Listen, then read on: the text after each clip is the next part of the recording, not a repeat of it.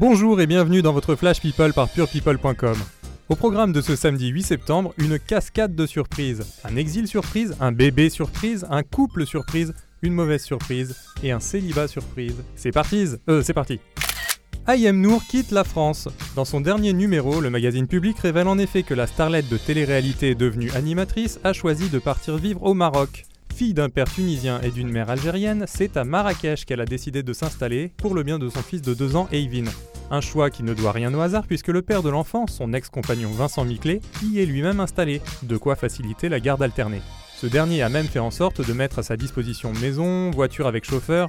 Marrakech que chez sympa alors Robbie Williams et sa femme viennent de révéler un secret très spécial.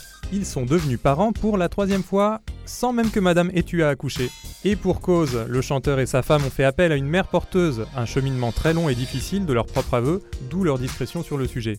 Mais à présent que bébé est là, ils n'ont pas hésité à crier leur bonheur sur les toits. Enfin sur Instagram quoi. C'est une petite fille qui s'appelle Colette Joséphine Williams. Bon, Colette, c'est pour les papiers, mais en vrai, ce sera plutôt Coco, tout comme sa grande sœur Théodora, qui se fait appeler Teddy, et son grand frère Charlton, qui se fait appeler Charlie. Et voilà, un peu plus d'amour suprême, cher Robbie.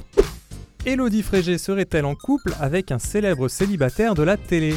Après des vacances aux airs de Dolce Vita passées ensemble, Paris Match révèle en effet que la chanteuse est amoureuse de Gianmarco Tavani, ancien protagoniste du Bachelor lors de la sixième saison diffusée en 2016. Si l'hebdomadaire publie une image très romantique des tourtereaux au bord de l'eau, les intéressés restent discrets. Tout juste Elodie Frégé a-t-elle tagué sur une photo d'elle prise à Los Angeles et partagée sur son compte Instagram la marque d'écharpe en cachemire dont le bel italien est le patron.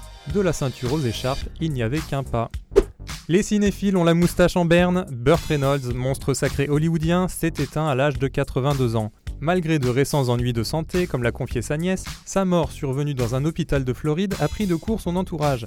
Acteur phare des années 70-80, qu'on a pu apprécier à l'époque dans Délivrance, Plein la gueule, tout ce que vous avez toujours voulu savoir sur le sexe sans jamais oser le demander, Cours après moi shérif ou encore l'équipé du Cannonball, sa carrière avait connu un regain dans les années 90 avec ses rôles dans Striptease, face à une sulfureuse Demi Moore, et surtout dans Boogie Nights, son interprétation d'un réalisateur de films porno dans le long métrage culte de Paul Thomas Anderson avait été saluée par une nomination pour l'Oscar du meilleur second rôle.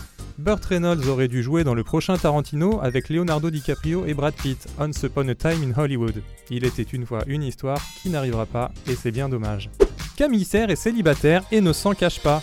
Trois mois après avoir officialisé auprès de Pure People son histoire d'amour sérieuse avec un certain Malik, la Miss France 2015 a de toute évidence sérieusement tourné la page. C'est fini avec l'athlète en lice dans la troisième saison de Ninja Warrior sur TF1, à en croire ses échanges avec ses abonnés Instagram. Célibataire a-t-elle écrit cash en réponse aux questions sur sa situation sentimentale? Avis aux Ninja Lovers et aux autres, à bon entendeur. Voilà, c'est fini pour aujourd'hui, rendez-vous demain pour le récap People de la semaine.